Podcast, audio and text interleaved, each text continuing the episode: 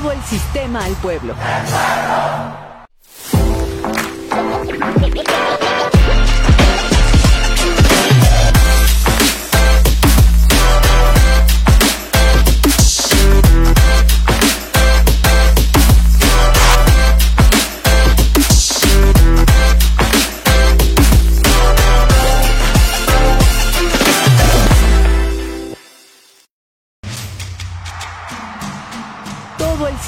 Al pueblo.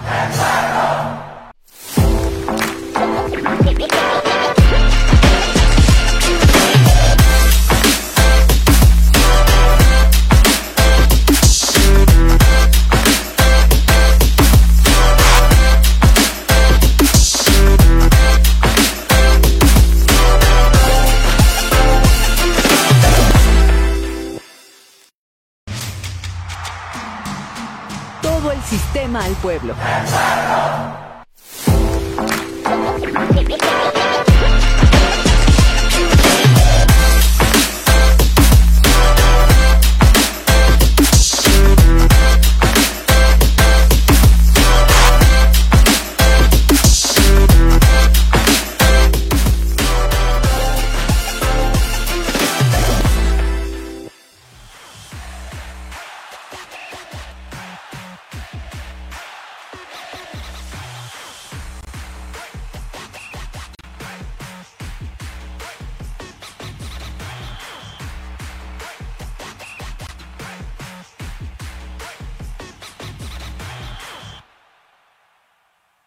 Jornada 3 de la Liga Expansión. Estadio Akron.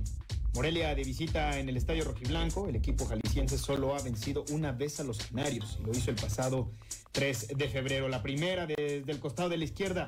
Benítez con el centro. Magaña recibe el segundo palo. El recorte, el impacto. Buscaba el primer poste. En este caso para él, recostaba Ramírez por si las meras moscas, aunque iba para afuera. Se salvaba el Morelia en el complemento. Servicio de la esquina hacia el punto penal. Testarazo de Benítez al 52. Benítez y te fuites. Potencia, jugada prefabricada, emerge. Y el 1 por 0 entonces. Ya le pegaban al Atlético Morelia, nada que hacer para Ramírez que estaba en el fondo. Potente el remate, la respuesta del Morelia. Ibarra con el centro Martínez. Y su poca técnica para rechazar el esférico a dos tiempos Alcaraz ante el asedio de Víctor Milke. El portero le pone básicamente el pecho a las balas, el abdomen, lo que sea para tratar de evitar la desgracia. Pero al 90 venía la aproximación de Tapatío, se come en la espalda de Milke Sánchez solo mano a mano contra Ramírez y Touché en el estadio Akron. Le pegaban al Atlético Morelia, actual campeón de la Liga de Expansión. 2 por 0 finalizaron las acciones con esta victoria. Tapatío es segundo de la tabla general y Morelia se enfrenta el domingo 24 de julio a Pumas Tabasco en el Estadio Morelos. Sus declaraciones posteriores a este encuentro y vamos a analizar en este estudio qué fue lo que sucedió, cuáles fueron las causas de la derrota del conjunto rojiamarillo el día de ayer. Y no será el único tema, tenemos temas en el deporte michoacano, ya revisábamos las acciones de la derrota del Atlético Morelia, segunda en tres jornadas, ambas a manos de equipos filiales. Vamos a escuchar más adelante a Gabriel Pereira en sus declaraciones posteriores a este encuentro y vamos a analizar en este estudio qué fue lo que sucedió, cuáles fueron las causas de la derrota del conjunto rojiamarillo el día de ayer. Y no será el único tema, tenemos temas. No será el único tema, tenemos temas. La derrota del Morelia a manos de Tapatío. ¿Qué le pasó al Canario en Guadalajara? Habló Pereira y justificó el accionar de su equipo. Dijo que llegaron mucho, pero no la metieron. Nos visita Nicolás Carriedo, seleccionado mexicano en básquetbol. Y, ojo a los paisanos, habrá leyendas de Canario en Estados Unidos. Pues ahí están los temas para que nos acompañen a lo largo de esta hora de información actualizada y netamente michoacana en lo que tiene que ver con el deporte. Yo le doy la bienvenida a todos y cada uno de ustedes que nos acompañan allá en el corazón de su hogar Y le doy la bienvenida también por primera vez en este estudio. Ya tiene algún tiempo trabajando en el staff de Ecos del Quinceo a Mariana Chávez. ¿Cómo te va, Mariana? Mucho gusto, bienvenida. Adelante, por favor. Hola, ¿qué tal, Marco? Un gusto. Espero estés muy bien. saludarlos. Bienvenida aquí al Gracias, estudio de. Ecos del Quinceo, ya que será aproximadamente tres meses, dos meses trabajando con nosotros.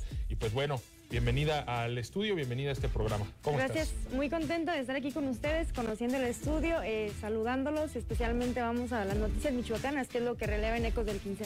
Muy bien, Mariana, bienvenida. Ojalá que sea la primera de muchas veces que nos acompañes. Le doy la bienvenida también a Eder Ávila. ¿Cómo estás, Eder?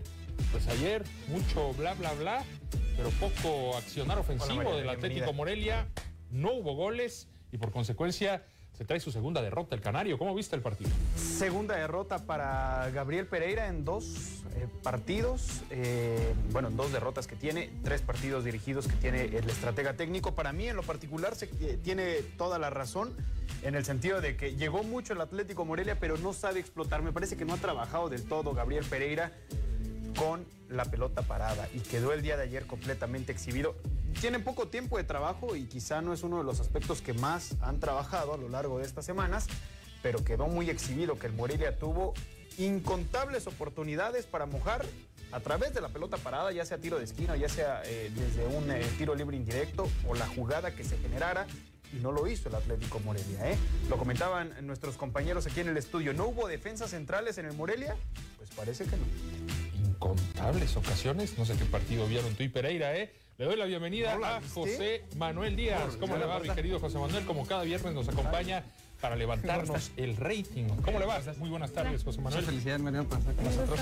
Míralo, míralo, míralo. Pues bueno, ¿qué te puedo decir? No, no pasa nada, lo pisamos, lo pisamos. Este, pues sí, el Canario me parece que otra vez le hace daño el ataque veloz por las bandas del tapatío, la dinámica, la velocidad. Lo vimos contra Rayados, sucedió lo mismo. Y bueno, ni hablar, eh, desatenciones eh, muy puntuales de los defensas centrales.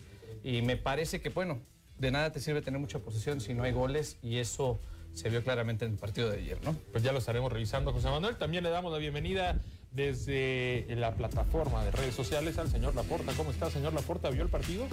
¿Qué tal, Marco? Acá desde el clima, sí, estuvimos viendo el partido. Buen cotorreo que se armó en la sala, pero también, también estuvimos ahí atentos con la gente.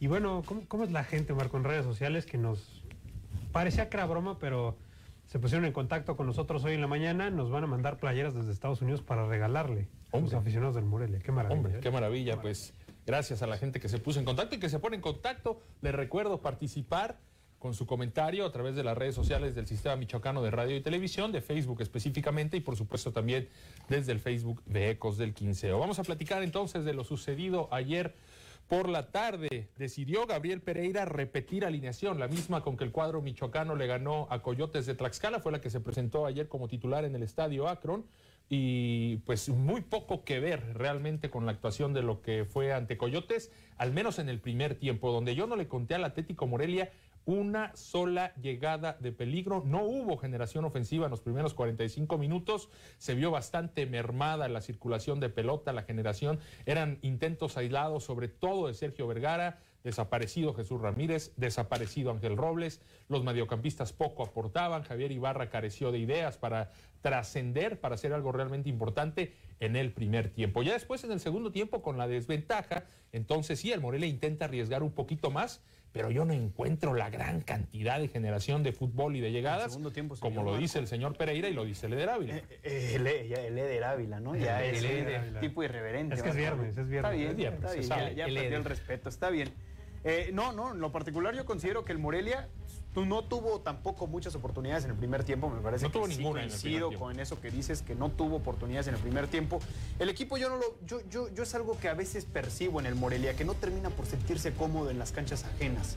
Y eso me parece que le termina ya jugando en contra. Le juega en contra el día de ayer, no se siente cómodo a lo largo de los primeros minutos y se desencadena eh, un bajo rendimiento del equipo, en donde me parece que salvo eh, el arquero Santiago Ramírez, que tiene un par de intervenciones en el primer tiempo y que salva al Morelia de irse con un eh, marcador más abultado del estadio Akron ayer, me parece que los demás tuvieron un nivel muy medianito, ¿eh? Sí. Los defensas equivocándose, la central también, muy poca profundidad por los Los costados. laterales sufrieron demasiado, ¿eh? Mario Trejo tuvo un mal partido a pesar de que ha tenido buenas eh, pues aproximaciones o un buen rendimiento o buenas curvas en su eh, rendimiento en esta última parte de su carrera.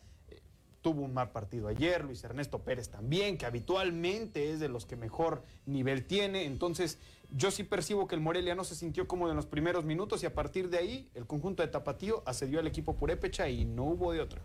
¿Cómo vieron el partido Mariana, José Manuel? Yo desde mi punto de vista fue un- una derrota merecida. Tapatío en términos generales termina por pasarle por encima al Canario. Eh, totalmente de acuerdo contigo, Marco. Fue un partido para el olvido. El director técnico en su conferencia de prensa aseguraba que el dominio fue por el equipo local, sin embargo, no puedes asegurar cuando no reflejas en el marcador. Eh, los descuentos que en breves minutos aproximados al final cayó el tanto que culminó con todo a la monarquía. Ah, ah, abusada, ¿eh? porque la monarquía ya se nos fue. El Canario, el Canario. Canario. Coincido contigo en lo que decías en tu editorial, José Manuel. El ataque por las bandas de Tapatío le hizo mucho daño al Atlético Morelia. Realmente Sergio Vergara se preocupó en el primer tiempo, por lo menos, mucho más por defender que atacar. Es decir, identifica, me parece Gerardo Espinosa, que Morelia está en un proceso de transformación en cuanto a las bandas. Ni el Taco Velázquez era titular el torneo anterior, ni Mario Trejo era titular en ese sector. Entonces lo tuvo bien identificado Gerardo Espinosa y por ahí trata de explotar el funcionamiento ofensivo de Tapatío No lo y sé. le dio resultado, ¿eh? Porque yo, yo, hombre, tuvo un gran rendimiento Mario Trejo por la lateral, justamente en la fase final del Sí, torneo sí, pero anterior. por derecha. Sí, pero, por izquierda no termina de acoplarse todavía. Sí, por izquierda entró nada más unos minutos y fue nada más en lo que entraba Zurita que que modifican. Pero al final del día, eh, el trabajo de Gerardo Espinosa se nota. Eh, luego, luego con Tapatío, se ve el trabajo, la forma de jugar que incluso implementó un poquito también con el equipo de Tampico en su momento. En este caso tiene jugadores, eh, digamos, más versátiles, eh, jugadores más eh, técnicos, que eso le ayuda para plantear un estilo de juego un poquito más ofensivo que el que tenía con Tampico. Con Tampico sabemos que jugaba un poquito más retrasado, esperaba el contragolpe y trataba de atacar igual por las bandas. Pero en el caso de Tapatío tiene jugadores que tratan muy bien el balón, que son rápidos y que te Le pueden duele hacer... mucho a Morelia la, la rapidez. No, la y el pressing le duele mucho también a Morelia. Entonces, aquí se notó. Digo, el marcador fue 2-0, pero pudo haber sido 3-4-0. Sí, ¿no? pero O también pudo 3-4-2 haber- también. 3-4-2. Bueno. ¿No viste todas las que salvó Alcaraz? Todas. Un segundo tiempo. Todas, sí, Muchísimas. ¿Qué habrán Sí, sí, sido? fueron varias. A ver, vamos a ponerle número a las aproximaciones cinco, reales. cuatro. Cinco sin problema. Cuatro. Cinco. Yo me acuerdo de una jugada en la que Milke en un par de oportunidades puede aprovechar después de una serie de rebotes. Sí, la la del del Caraz poste. estaba muy bien. La del poste. No, pero Ahora, estaba muy cerca. Alcaraz. Pero la del Sí. poste también. ¿qué sucede en el primer gol de Tapatío? Es un gol de repente extraño de ver, ¿no? Que te rematen de cabeza desde el punto penalti totalmente libre. Es una jugada Mira, prefabricada. muchas veces cuando Es una haces... desatención es una enorme. Es que cuando sí, haces, sí, cuando haces marca por zona, cuando haces marca por zona, eso pasa. Si no haces marca hombre por hombre, es más fácil que el jugador se te escape. Si yo estoy marcando en zona, Sí, el ahí está, sí, potencia. ahí lo veo, pero la jugada va para acá, pues de pronto yo me meto a la jugada y se me olvida el, mar, el No, y que podría ser un híbrido, ¿no? El, el marcaje mixto. Sí, pero ahí se Podría ve. ser marcaje por zona. Ahí se ve la hombre. zona, ahí se ve que fue marcaje Y- por Sí, zona. no, Y o sea, cómo salen cuatro Mira, defensas mira, a estaba el totalmente libre desde la media luna, perdido. ¿Y cuántos de, de Tapatío quedan ahí solos en cuanto hacen ese movimiento los de Morelia? Entonces, no puedes trabajar esa situación así, tienes que tener una marca, si no hay trabajo todavía muy específico, tienes que marcar hombre con hombre Pero ese para es un gran- evitarte esa situación. Ese es un gran mérito de Espinosa, que Pero es un detecta problema, que Morelia marca por zona y manda esta jugada. Pero ¿eh? es un problema a lo también, mejor ¿no es José una- Manuel? Porque quizá no tengas a los hombres indicados para poderle hacerle Pues yo veo, yo, yo vi jugadores No de sé, Morelia quizá más altos que los de Pereira, ¿eh? Tapatío. Pero más allá de eso, eso lo trabaja Tapatío en la semana. Independientemente de que te marquen por zona o individual, esa jugada se, se- se trabaja y se practica. Ahora sale, es de las raras veces que te sale una jugada de táctica fija. ¿Tú crees que el Morelia También. no está trabajado en táctica No, sí, fija? sí, sí está trabajado. No, pero Lo que pasa falta, es ¿eh? que Se le nota que le falta. falta. Pero sí se exactamente. nota, ¿eh? Es que Sí atra- se nota. es que es poco Este a gol es tampoco es Ah, eh, completamente. Y todas las que tuvo, porque la mayoría que tuvo el Morelia, en un 90% de las oportunidades que tuvo el Morelia de mojar el arco rival, fueron por una pelota parada. Y en esta última jugada ves que no están haciéndole la labor de, escalonarse. Estaban jugando en línea los dos. Por eso se comen a Milke y evidentemente Zuli, que ya no tiene velocidad como antes, pues no iba a alcanzar nunca al jugador tapatío en una diagonal tan larga. Entonces, pues es trabajo. Es trabajo entre líneas, es, es paso a paso. Podrás decir, no, es que los jugadores tienen que entrenar más, el técnico tiene que poner más atención. pero a veces no es tanto eso. O el adaptarte al sistema es lo que cuesta trabajo. ¿Estás de acuerdo, Mariana, en las críticas del público hacia Gabriel Pereira o es muy temprano para empezar a enfocar la crítica sobre el técnico, tomando en cuenta que necesita una etapa eh, de construcción, de, trabajo que todavía no tiene? Eh, creo que estoy de acuerdo en que aún es muy temprano para que las críticas eh, lo bombardeen por todas partes, siendo que estamos en una, en una liga que apenas está comenzando, la jornada 3, claro está. Sin embargo, detectar estos errores que están costando caro en ya dos derrotas consecutivas, donde se pudo haber traído mínimamente un empate para poder hacer que la afición esté de acuerdo con el director técnico. Yo considero que las derrotas son parte del proceso de aprendizaje. Ahora bien, si no aprendes, exactamente, valga la redundancia, de este tipo de errores en particulares como cometiste el día de ayer, ahí vendría el detalle más adelante. Me parece que es válido, ¿no? Perder dos partidos en tres jornadas, no creo que sea para encender las alarmas todavía, sobre todo porque su proceso va arrancando. No, pero además también coinciden que las dos son de visitante. En el primer partido pierdes y ajustas contra Tlaxcala y entonces se da el resultado a favor. Y de pronto vuelves a perder otra vez de local ahora con Tapatío. Vamos a ver ahora de local cómo va a, a- a- a revolucionar y precisamente lo que dice Mariana. Se va a trabajar, va a ajustar, va, va a entender de estos errores, va a escalonar a la defensa, va a trabajar un poquito en el medio campo. Entonces a- habría que ver, ¿no? Ahora que de las dos derrotas que ha tenido el Morelia, en la de Rayado se vio un cambio sustancial el próximo partido contra Sí. Tlaxcala. También, Tlaxcala, salvo lo que dice Marco Malvido, yo no vi a un Tlaxcala ofensivo en el Estadio No, Morelos. tan poderoso no. La- no, no, no, ni en lo absoluto. O sea, el equipo yo realmente vi que no le exigió para nada al Morelia y ahora se topó o se ha topado con dos rivales que están en las tres primeras posiciones, ¿eh? como es el equipo de Atlante, que está en la parte alta, Rayados y Tapatío, que son los tres punteros. Nada más lo dejo ahí, antes de irnos a la pausa. Dos de sus equipos han cambiado de técnico, ¿eh? Sí. Cambiaron de técnico para este certamen. y están mejor que actualmente el Atlético Morelia. Vamos a la pausa, vamos a seguir en el análisis de lo que sucedió ayer en el estadio Akron, donde el Morelia cayó por segunda vez en tres jornadas en este arranque de la apertura 2022 de la Liga Expansión. Estás en Ecos del Quinceo, el cerro de tus pasiones. Ya volvemos.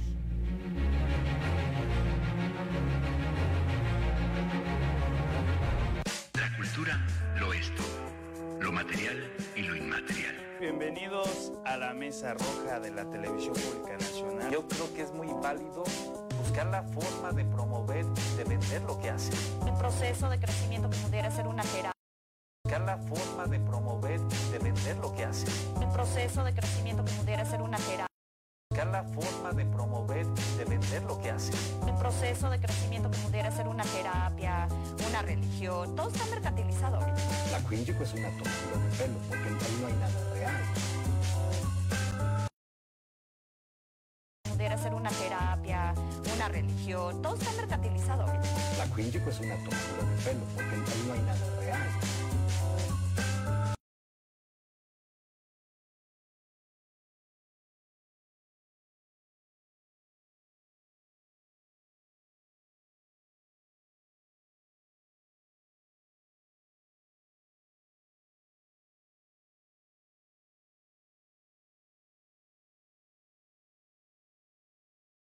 Michoacán, todo lo que buscas está en un solo lugar. Descubre la magia de sus playas, disfruta la adrenalina de sus montañas, enamórate de sus pueblos mágicos, déjate envolver por su naturaleza, sumérgete en su cultura y saborea su deliciosa gastronomía.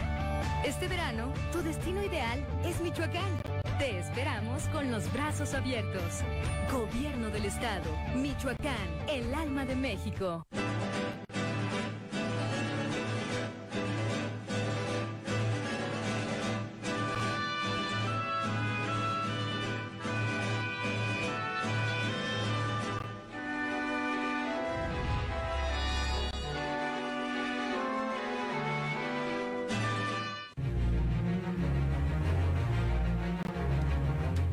Gracias por continuar con nosotros en Ecos del Quinceo y hacerle la recomendación, ya lo sabe.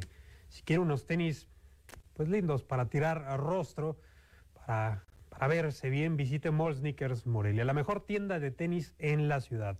Estamos ubicados en Isidro Huarte 670, Colonia Centro, y si menciona que vio esto en Ecos del Quinceo, recibe hasta 15% de descuento en todas tus compras. Recuerda el 15%, ¡tin!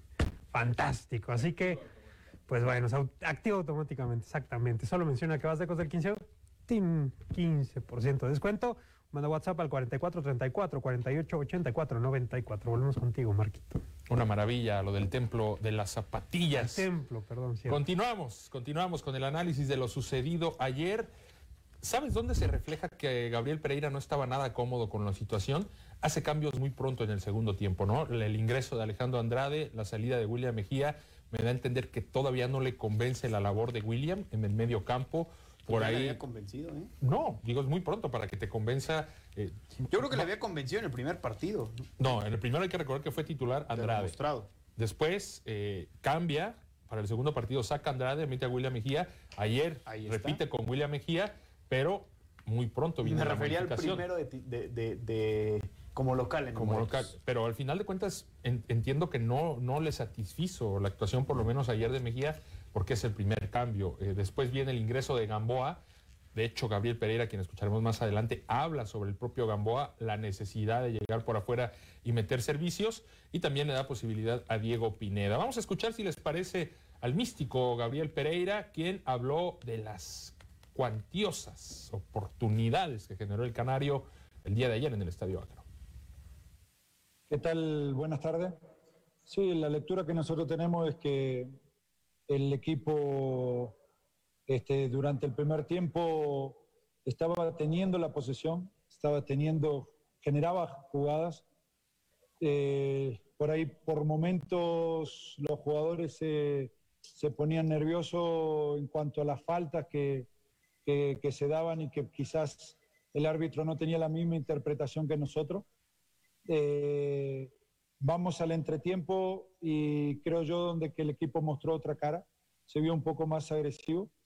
Viene un gol de una pelota parada que ellos la trabajaron muy bien y que realmente fue este, un gol este, inatajable para nuestro portero.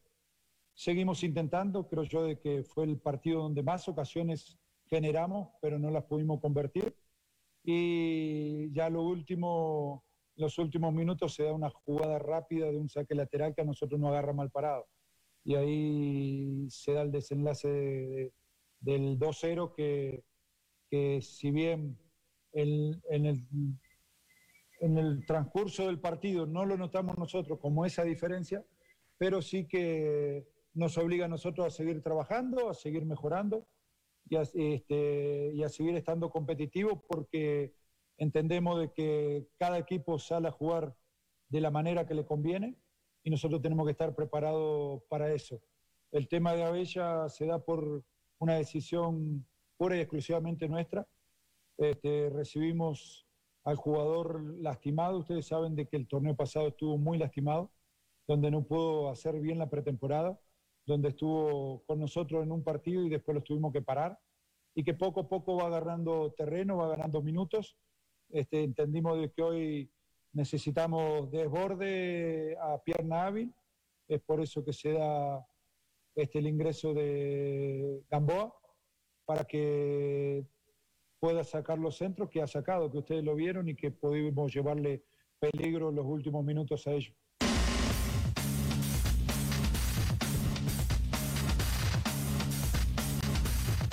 Bien, ahí están las palabras del estratega del Canario, Gabriel Pereira. Eh, básicamente, muy cercano a lo que ya estamos comentando desde el bloque anterior. El equipo juega un mal primer tiempo y lo acepta. Dice que ya en el entretiempo y para el complemento se nota una mayor agresividad.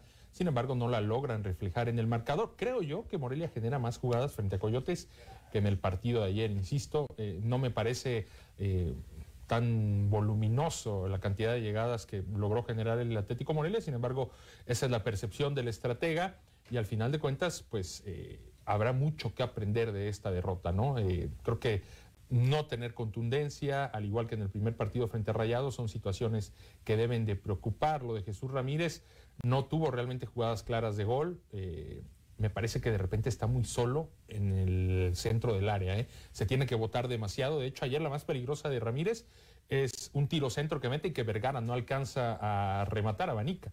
Pero creo que sí ha quedado a deber.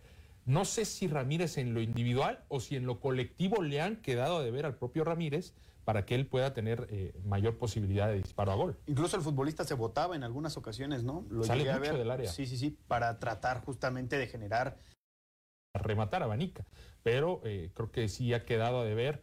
No sé si Ramírez en lo individual o si en lo colectivo le han quedado a deber al propio Ramírez para que él pueda tener eh, mayor posibilidad de disparo a gol. Incluso el futbolista se votaba en algunas ocasiones, ¿no? Lo Sale mucho del área. Sí, sí, sí, para tratar justamente de generar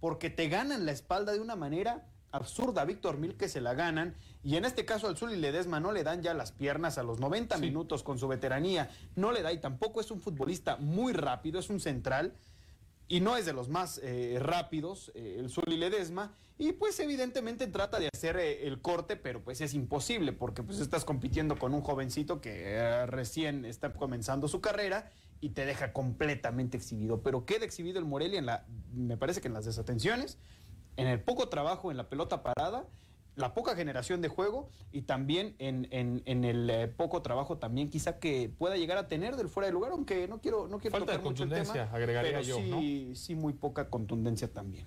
Em, ¿Qué lecciones tendrá que sacar Gabriel Pereira de este partido?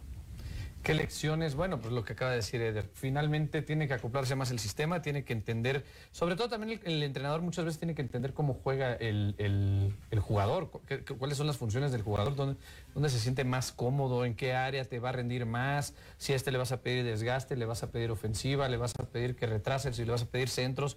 De pronto esa parte también es, parte de la misma adaptación que tiene que tener el técnico con el grupo. No los conoce del todo, los analizó para algunos partidos a muchos de ellos, pero hasta ahí. Más allá de eso, bueno, ha pasado ya un mes y medio más o menos de trabajo en donde sí ya se debe de ver reflejado en un poco más de, dos partidos un, estilo ya más de juego definido. Sí, los primeros cinco o seis partidos de este torneo tienen que ser eh, precisamente eso, la adaptación para los, los siguientes seis partidos ya tener una media más o menos de lo que va a ser el trabajo. Tendrá tiempo para trabajar Gabriel Pereira, próximo partido hasta el domingo 24 de julio en la cancha del Estadio Morelos. Así que tendrá una semana larga para corregir todos estos detalles. Cerramos el tema del Atlético Morelia por lo pronto. Vamos a una pausa. Al regresar, eh, presentamos en el estudio a Nicolás Carriedo, seleccionado michoacano, no, seleccionado mexicano de baloncesto sub-15. Orgullo, orgullo michoacano. Ya lo tendremos aquí en el estudio del próximo bloque. Gracias por acompañarnos.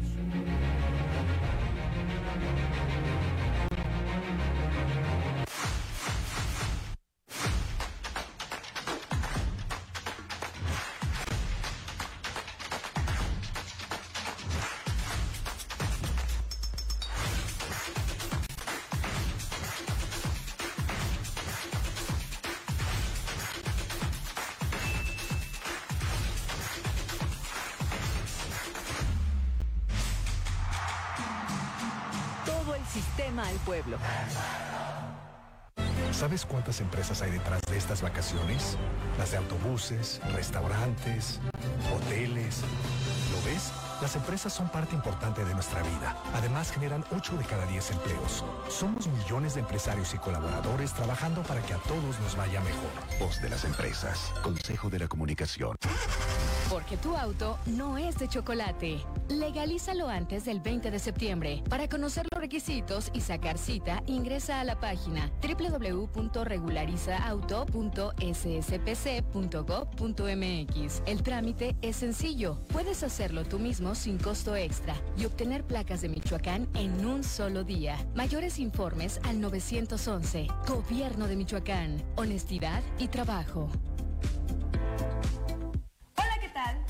No se pierdan este viernes en punto de las 4 de la tarde. Por el Sistema Michoacano de Radio y Televisión. Nuestro programa Espacio Semich.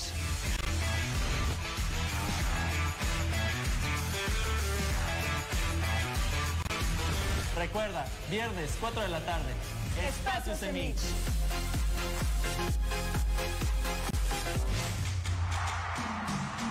Todo el sistema al pueblo.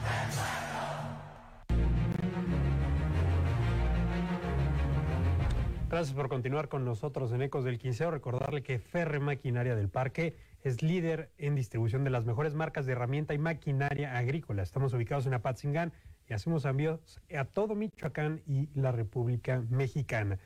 Ubicados en el centro de Apatzingán, en la calle Doctor José Mariacos. Comunícate al teléfono 453-534-1255. Así que ya lo sabe, Ferre Maquinaria del Parque, su mejor opción. Volvemos contigo, Marco. Muchísimas gracias.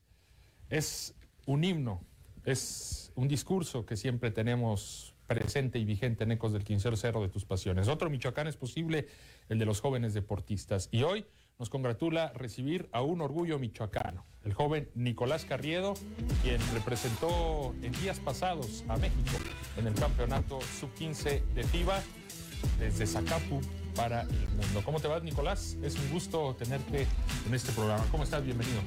Muy bien, gracias. Te invitamos a que tomes asiento, por favor. Pues nos da mucho gusto que nos acompañes eh, de Zacapu, ¿verdad? Sí.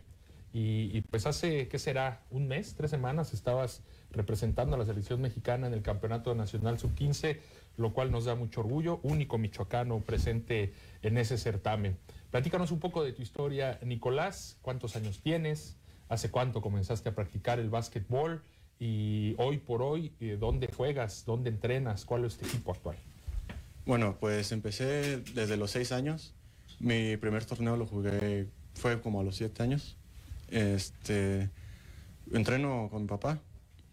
Eh, siempre he estado con él este, en este deporte. Y pues ahora este, juego con la selección de Michoacán o me invitan diferentes partes de, del estado, por ejemplo Zamora o con Morelia también juego. Desde los seis años practicando, ¿cuántos años tienes en estos momentos? 14. 14 años. ¿Cuánto Sí. mides? Mido 1.92. 1.92 y todavía te falta mucho por crecer. Espero que sí. Oye, ¿qué significa el básquet para ti? Ah, el básquet es muy importante para mí, lo tengo desde la sangre, desde mis padres. Y pues siempre, siempre me ha gustado, es un deporte muy, muy bonito, donde te deja amistades muy buenas. Y pues es lo principal que es que busco. Y divertirme. ¿Cómo fue que llegaste a la selección mexicana que participó? ¿Dónde fue en Puerto Rico? Sí. En Puerto Rico, en este sub-15 de, de FIBA. ¿Cómo te detectan? Eh, ¿Quién te convoca? ¿Cómo fue ese proceso para llegar ahí? ¿Y cómo te fue en esa experiencia? Fue algo difícil, la verdad. Pues desde torneos pasados ya habían visores que pues ya me tenían identificado. Y pues hubieron, hubieron cuatro concentraciones en diferentes partes del país, de 25 jugadores cada una. Y pues de, de esas cuatro concentraciones solo quedaron 25, que era para ya la, la selección. O sea, tuviste que pasar cuatro filtros, ¿sí? Pasé, pasé uno, es que eran diferentes. Por ejemplo, del norte, sur, centro. De acuerdo a la zona. Ajá. ¿Y cómo te fue ya en el torneo? ¿Qué experiencia, con qué experiencia regresas? Más allá de si disputaste muchos o pocos minutos, entiendo que es tu primera convocatoria a selección. ¿Con qué experiencia regresaste? Uh, es una experiencia muy, muy bonita. Nunca, nunca antes la había tenido. Es muy, muy diferente a jugar un torneo pues aquí nacional. Pues jugar contra gente de, de diferentes países con diferentes rasgos es muy, es muy diferente la verdad. Preguntarte, sobre todo, después de que ya tienes una incorporación a selección nacional, eh, marca un antes y un después, ¿no? Incluso en tu manera de ver la vida, porque me parece que ya puedes llegar a tener una perspectiva distinta de lo que puedes llegar a alcanzar, o ya vislumbras hasta cierto punto. Eh, ¿Qué oportunidades hay para los jóvenes como tú, que con 14 años, ni siquiera 15, ni, ni, mucho menos todavía, eh, pues te falta para llegar a la mayoría de edad? ¿Qué oportunidades hay para jóvenes como tú en el básquetbol mexicano? Uh, pues las oportunidades son que te, visore, te visorean, pues. Sí, y hay visores de escuelas. Y pues te ofrecen becas en diferentes escuelas particulares muy, muy buenas en el país. Aquí en México. Ajá. Ok. Por ejemplo, el TEC de Monterrey, la UPAE o escuelas pues así buenas. Claro. Y a partir de ahí. Las que están jugando la Liga AVE, ¿no? Ajá. Ajá. Y a partir de ahí, ¿qué, qué te, qué te gustaría como tal? Pues este, para mí sería un sueño seguir jugando en selección mexicana. Ok. Pues, Es lo que más, es el, es el deporte que más me gusta, es una, me apasiona mucho la verdad. Te recuerdo, Nico, si te puedes subir un poquito Ah, el micro sí. para que toda la gente te pueda escuchar bien. ¿Ya hubo acercamientos por parte de algunas escuelas? Eh, ¿Qué has platicado con tus padres de acuerdo a tu futuro? ¿Te gustaría, es uno de tus objetivos, eh, recibir una de estas becas que estás eh, platicando? Pues ahorita tengo una beca con el TEC de Monterrey en Ciudad de México. Y pues estoy viendo si sí me voy a ir para allá, pues. Ok, Tener la o sea, es una oportunidad. propuesta, pues, Ajá. de momento. Y pues mm, me gustaría, por mí, jugar en ligas mayores y pues este mantenerme, mantenerme del, del juego. Porque O sea, no, no he realmente ser pensado. por basquetbolista, vivir Ajá. de esto, vaya. Sí. Se puede, ¿no? En México. O sea, hay una liga, la Liga Nacional de Baloncesto Profesional, está también la Cibacopa. Es complicado, pero no es imposible. Sí. Más, más siempre, si lo deseas, todo puede ser posible. Oye, eh, bueno, y con este nivel que viste en el torneo al que fuiste a Puerto Rico, eh, ¿crees que tienes las posibilidades para trascender aún más? Sí, la verdad sí, tengo muchas posibilidades. Y, y también, por ejemplo, preguntarte, a lo mejor dar el brinco a Estados Unidos y ya que te empieces a profesionalizar de otra forma, porque sabemos que allá el nivel es, es mucho más alto. Siempre, si lo deseas, todo puede ser posible. Oye, eh, bueno, y con este nivel que viste en el torneo al que fuiste a Puerto Rico, eh, ¿crees que tienes las posibilidades para trascender aún más? Sí, la verdad sí, tengo muchas posibilidades. Y, y también, por ejemplo, preguntarte, a lo mejor dar el brinco a Estados Unidos y ya que te empieces a profesionalizar de otra forma, porque sabemos que allá el nivel es, es mucho más alto. Y tener sobre todo, bueno, sobre todo que te, si algo que te gusta, pues entrenar siempre para intentar mejorar siempre en, en algo pues que te gusta. Es importante el nivel académico, evidentemente, ¿no? Sí, eh, sí, es muy, muy importante el nivel acad- académico. Este, pues debes tener equilibrado el deporte con, con la escuela. ¿Y qué te gustaría estudiar? No sé, la verdad todavía no, no tengo una Porque, idea. porque es algo bien importante, ¿no? Sobre Sí. todo en un, en, un, en un deporte que es meramente estadounidense o que tiene mayor protagonismo en, en- Estados Unidos. Las grandes ligas están en Estados Unidos como tal, o, o quizá un poco en España y, y en Argentina, pero sobre todo en, en Estados Unidos, entonces, pues es otro factor a considerar, ¿no? Sí. Y en el a nivel académico, ¿qué tal estás? Pues estoy, estoy bien, porque llevo un 9%, 9 de, De promedio. Ajá, de promedio. Porque pues también es un poco difícil estar concentrado en el deporte con lo- los estudios. Equilibrarlo, ¿no? Ajá, equilibrarlo. ¿Qué posición juegas, Nico? Eh, juego con la selección de aquí de Michoacán, juego de 5, pero la selección jugué de 4. Y pues ahorita estoy buscando jugar de 2 o de 3 porque no creo crecer mucho. O sea, más o menos. O sea, de centro la ves difícil. Ajá. Nico, una pregunta, perdón que te interrumpa. Marco. Me está retumbando mucho. ¿Qué sientes el representar a la selección a tu corta edad? Ya que muchos jóvenes deportistas, atletas, quisieran llegar a, a ese, a ese máximo circuito. ¿Cuál fue tu, tus emociones al representar a la selección? Bueno, pues me sentí muy orgulloso portar este, la bandera de México en mi uniforme, pues ya que sé que represento a un municipio, un, un estado y pues el país. Claro, más que nada poniendo en alto a Michoacán. Zacapu, este, y sobre todo esperemos, como dice mi compañero, llegues a las grandes ligas, que es yo creo que el sueño de cualquier deportista en la rama que practique. Sí. Oye, Nico, eh, es muy interesante todo lo que nos comentas y me da, pues me da gusto, valoro mucho que digas, me falta un poco de actitud. ¿A qué crees que se deba esto y cómo crees que la puedas desarrollar? O sea, falta que te la creas tú mismo de que puedes llegar a ser ese jugador que quieres llegar a ser. Sí, falta que tener más confianza en mí mismo. Digo, porque ya ha confiado en ti la selección michoacana, ya confió en ti la selección mexicana. Te aseguro que a tu alrededor hay un montón de gente que confía en ti, ¿no? Entonces, nada más cuestión de que te la creas. Sí, de que yo, pues yo pide más en mí, Ahí más está que nada. ¿no? No, bueno, pero además también es, es la madurez también que tiene que ir adquiriendo poco a poco con estos torneos, con, Claro. est- con- entre más torneos internacionales tengas, pues evidentemente vas a ver las capacidades y cualidades que tienes y que mucha gente ya sabe que las, has- las tienes. Por eso estás representando algo tan lindo y algo tan complicado como es una selección nacional, ¿no? Por supuesto, en la selección michoacana eh, sigues vigente, hay torneos en puerta próximamente o ya terminó en este año la actividad. Creo que ya se acabó en- más o menos en este año, porque el último torneo nacional de todo fue en Mérida. Y pues hubo un torneo también que fue nacional, que fue en Coahuila, pero no tuve la oportunidad de ir. Muy bien, pues estamos con Nicolás Carriedo, seleccionado mexicano de básquetbol sub-15. Vamos a hacer una pequeña pausa y continuamos el diálogo con él aquí en Ecos del Quinceo, el cerro de tus pasiones.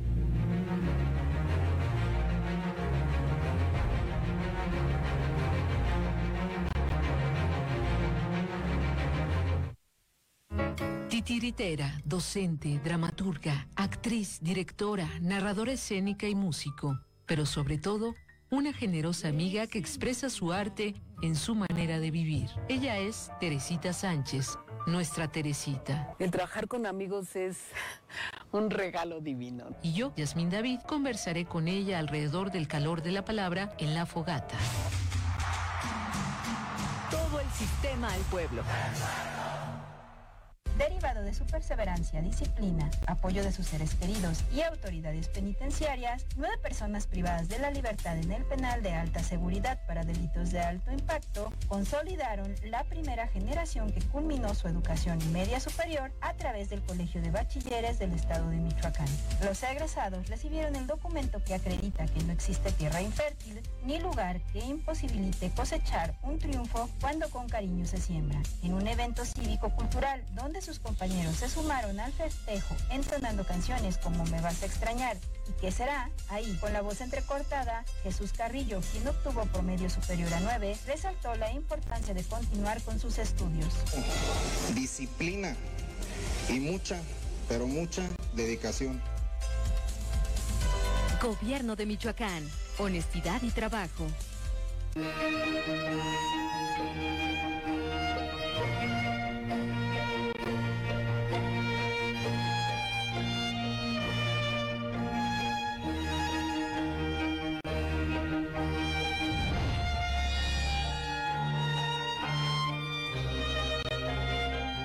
Bienvenidas y bienvenidos a Tabú. Tabú es un programa que va dirigido para todas aquellas personas que quieren conocer acerca de temas de interés general que hasta cierto punto han sido vetados por la sociedad. A ver, levanta tantito tu pelo. Wow, es que estás casi de todo el cuerpo. Si no, ¿por qué engañarían a Jennifer López, no? O sea, con ese ejemplo, trasero. Seguro tienes ese puesto porque te acostaste con tu jefe. Todo el sistema al pueblo.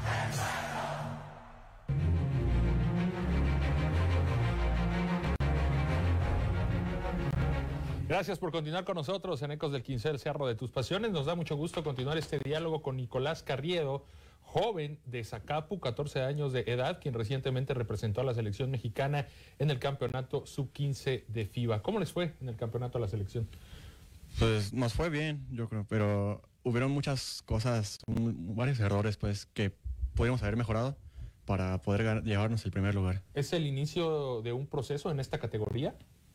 ¿O en qué, en qué etapa del proceso se encuentra? O sea, ¿puede haber continuidad todavía dentro de esta categoría? Ah, no, es- este es este, hasta la U16. Hasta la U16. Ajá. Ok, ¿y qué es lo que sigue? ¿Qué te han dicho en cuanto a proceso de selección mexicana? ¿Cuándo se puede volver a abrir una ventana? ¿Cuándo puede volver a haber concentración? Eh, ¿En este mismo 2022 o ya tendrás que esperar hasta el 2023?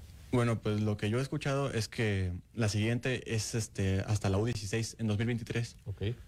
Eh, es que era un pase este por torneo para el premundial y pues ya pasamos. Entonces... ¿Sí se- lograron el boleto? Sí. Ok. Entonces se va a volver a hacer una preselección para tener la selección mexicana para ir a competir ahora al premundial que será en Brasil, me parece. ¿Y tu objetivo es estar ahí? Sí. Adelante. Eh, Nico, hacerte, bueno, dos preguntas en realidad. Nos comentabas esta parte de lo, pues de tu parte negativa, ¿no? Que hablas de la actitud. ¿Cuál dirías que es lo más positivo que tienes como jugador? Porque nos hablas de cambiar de posición por el tema de la estatura. ¿Hacia dónde te irías más? ¿Hacia, hacia un ala, hacia un, hacia un, eh, hacia un base? Eh, y, en- y la otra, em, ¿estás teniendo seguimiento por parte de alguna estructura de la LNBP o de la Liga de Chihuahua que esté interesado en ti? No, no, todavía no he sabido, sabido de eso. Y pues sí, me interesa mucho cambiar de posición porque pues mi estatura no, no me lo va a permitir mucho. Oye, ¿qué tanto te inspira o te puede llegar a inspirar la historia de Juan Toscano? Que tiene sangre michoacana, no nace aquí propiamente, su abuelo es de Chavinda y jugó en la Liga Nacional de Baloncesto Profesional, eh, aproximadamente cinco temporadas, con Soles, con Fuerza Regia, y ahora lo vemos en la NBA. ¿Esto puede llegar a motivar a, a los jóvenes de tu generación? Sí, yo creo que sí es una muy grande inspiración para todo México, pues ya que tiene sangre mexicana. Y pues nos da el gran ejemplo de que pues si le echas ganas y tienes un sueño, puedes lograrlo. Una parte muy importante del proceso es la disciplina, ¿no? Ahorita escuchábamos a tu mami eh, fuera del aire, eh, pues no sé si hay algo que ajustar ahí. ¿Qué tanto te cuesta el tema de la disciplina, mi querido Nico? Ah, pues sí, sí me cuesta ya un poquito. Es que. ¿No? es que, por ejemplo, hay momentos donde puedes echar desastre con tus amigos, así, pero en momentos serios, pues tienes que ser muy disciplinado en todo momento. Es que siempre el deporte de alto rendimiento, como en el que tú ya estás, exige demasiado. Te, te limita con amigos, te limita con la familia, te pierdes fiestas, reuniones y tienes que estar enfocado en incluso alimentarte sanamente, en de pronto dejar ciertos gustitos y aguantártelos y comerte. Por ejemplo, a lo mejor ahorita que estás en receso, a lo mejor ya puedes comer ciertas cosas. Pero todo eso mucha gente no lo sabe y mucha gente se le hace muy fácil decir, no, es que es deportista y tiene tiempo y puede hacerlo. Y no, o sea, verdaderamente la, las- la disciplina, la cuestión de disciplina es, es complicada y además tienes que mantener un promedio y además tienes que ser buen hijo y además ahora ya también eres ejemplo. Entonces todo eso entendemos y, y- y creo que causa un poquito de pronto más a tu edad, que es la adolescencia plenamente, que tengas esta cuestión de indisciplina y es lógico y es normal, ¿no? Pero pues el sueño ahí está, ya tienes oportunidades y pues tienes todo para poder este, brillar. Nada más es cuestión de que, De que que vayas mí. derechito, ¿no? Que es- sí. Eso es lo complicado. ¿Quién es tu ejemplo a seguir ¿Cuál es la pregunta? del básquetbol? Más que una pregunta, un consejo, ¿no? Sí, bueno, eh, mi, mi ejemplo a seguir o mi inspiración para mí es mi papá. Pues ya que... Háblanos un poquito de él. Bueno, pues toda mi familia y conocidos siempre me han contado de él que pues yo nunca lo vi jugar tan, tan joven, pero me contaban pues cosas muy, muy buenas, maravillosas después de él. Y pues siempre yo he tenido esa inspiración de ser, de ser como él. ¿Le agradeces a tu papá que te haya inculcado esta pasión, este amor por el básquet? Sí, se lo agradezco muchísimo. Bueno, pues estamos con Nicolás Carriedo ya prácticamente para cerrar, Nico, concretamente, concretamente, ¿cuál es tu sueño dentro del deporte, dentro del baloncesto? Bueno, eh, mi sueño, yo sé que es mucho, pero me, me gustaría llevar a la NBA. Y si no, pues mínimo jugar en una liga profesional de aquí o de otro país. Pero pues llegar a ser el mejor deportista posible. Ojalá que cuando llegues te acuerdes de nosotros, ¿eh? Y nos, des, nos des una entrevista también cuando estés allá en la NBA. Mejor aún, ¿no? La exclusiva. Me Sí, voy a la porque luego se agrandan y se olvidan de nosotros. Pues Ahí está muchas Toscana. gracias por habernos acompañado, Toscana. Nicolás. Gracias a, a tu madre que también nos acompaña aquí fuera del aire. Eh, enhorabuena por todo lo que has logrado, que aún eh, te queda muchísimo techo por recorrer.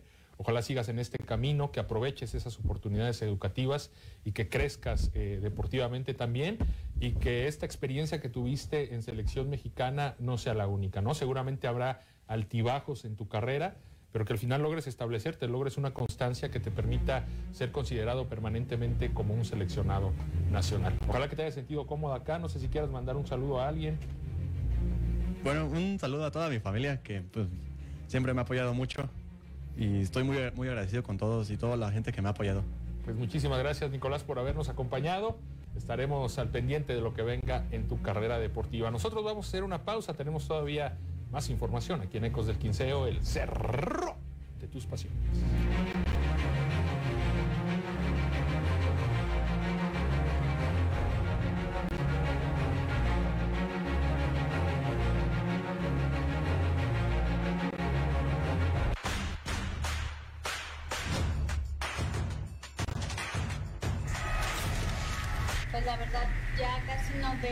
Televisión abierta porque el contenido que manejan en estos noticieros es mucha violencia, mucho grito y de por sí el ambiente como está y luego siento que contribuye más a que se genere más causa que ya hay.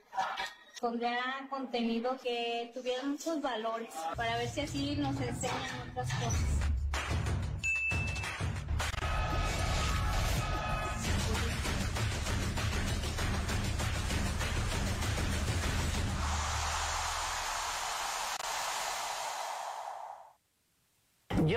Soy María Teresa Villaseñor Álvarez.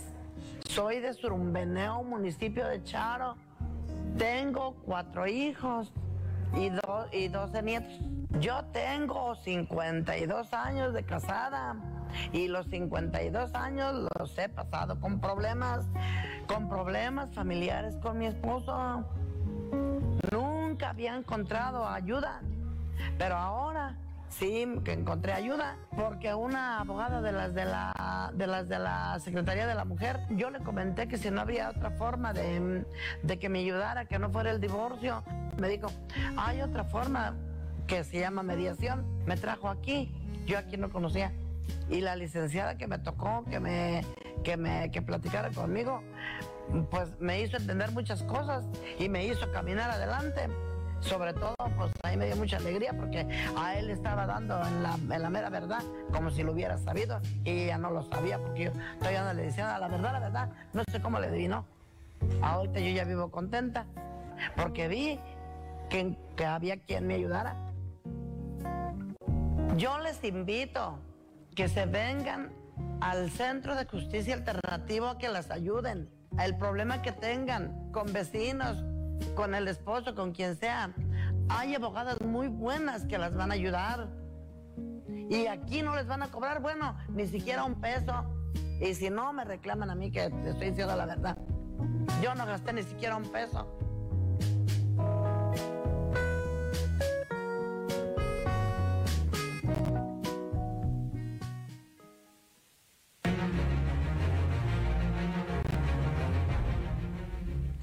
Para Morelia se espera un máximo de 27 y un mínimo de 12 aquí en el clima. Y bueno, recordarle que Sonora Cortes Premium, la mejor carne asada de Sonora, ya está, ya está en Morelia. No lo pienses más, para un asado de calidad, llama a Sonora Cortes Premium. Qué fantástico equipo detrás de cámara también. Me encanta venir a Ecos del Quinceo. Carne de engorda, de verdad, calidad.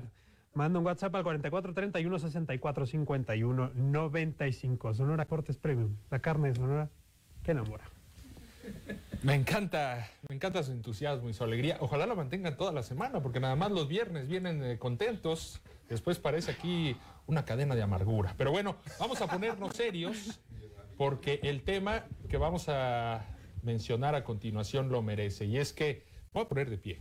Me voy a poner de pie y le voy a aplaudir a los atletas michoacanos que han participado en los Juegos Nacionales con AVE en esta edición 2022, porque han hecho historia. Nunca antes el Estado había logrado rebasar las 23 medallas de oro. Y en este último fin de semana de competencias se ha logrado, gracias a la disciplina de surfing.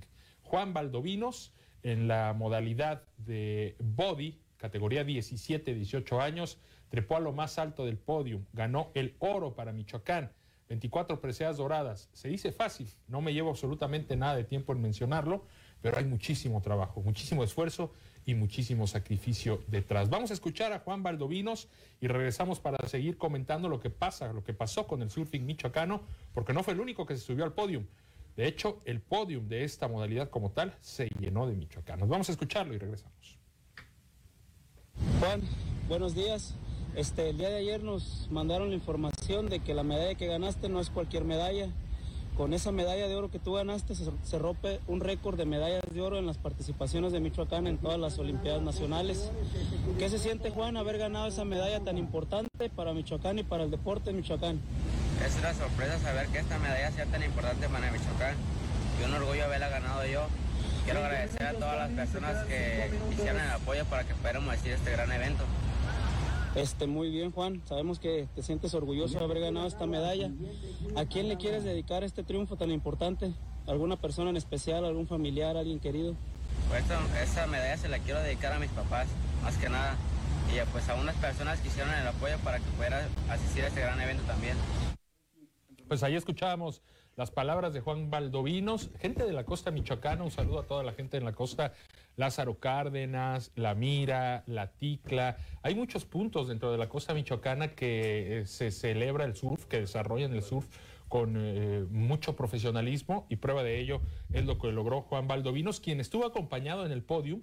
De hecho, esto es muy curioso, ¿eh? porque por primera vez en estos Juegos Nacionales el podium se llenó de michoacanos. El oro se lo llevó Juan Valdovinos, la plata fue para Carlos Cruz y el bronce fue para Jorge Medina.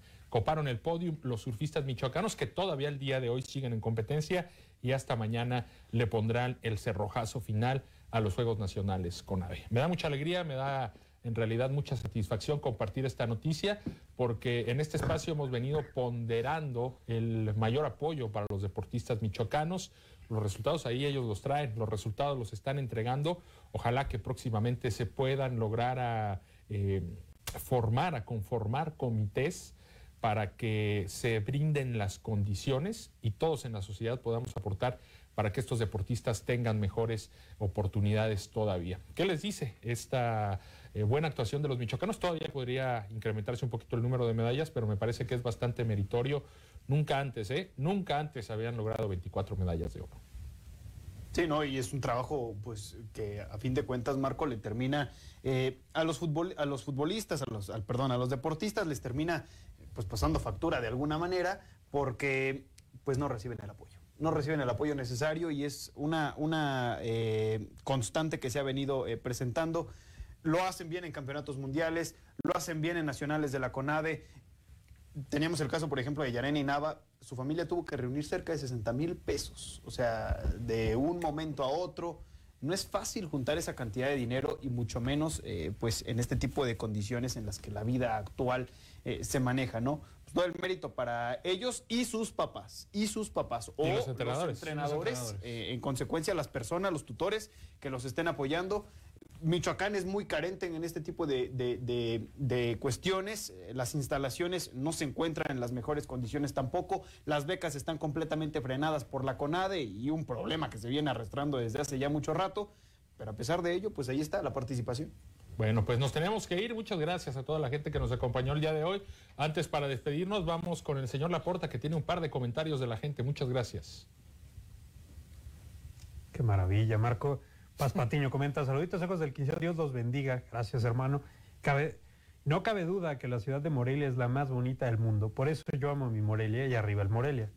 Entiendo que le vas al Morelia. Excelente. Eh, Marco comenta lo mejor de lo mejor y Edgar Infante. Saludos, Marco, desde Reynosa, Tamaulipas. Así que pues eso es todo por la semana, Marco. Muchas gracias. Al contrario, muchas gracias, Laporta. Gracias, Mariana. Aquí te esperamos próximamente. ¿Cómo te sentiste? Muy bien, contenta de compartir con ustedes y como todo, hablando de experiencia, adquiriendo de los mejores en Ecos del 15. Hombre, gracias, Mariana. Señor José Manuel Díaz, gracias. Nos vemos el viernes. Contrario, gracias a ustedes. Gracias, Javier Ávila. Mi jugador. Gracias a toda la gente que está detrás de cámaras, a todo el equipo de profesionales del Sistema Michoacano de Radio y Televisión que hacen posible este espacio deportivo. Y gracias especialmente a ustedes que nos dejaron entrar derechito al corazón de su hogar. Nos vemos el lunes con la actividad deportiva del fin de semana en territorio michoacano.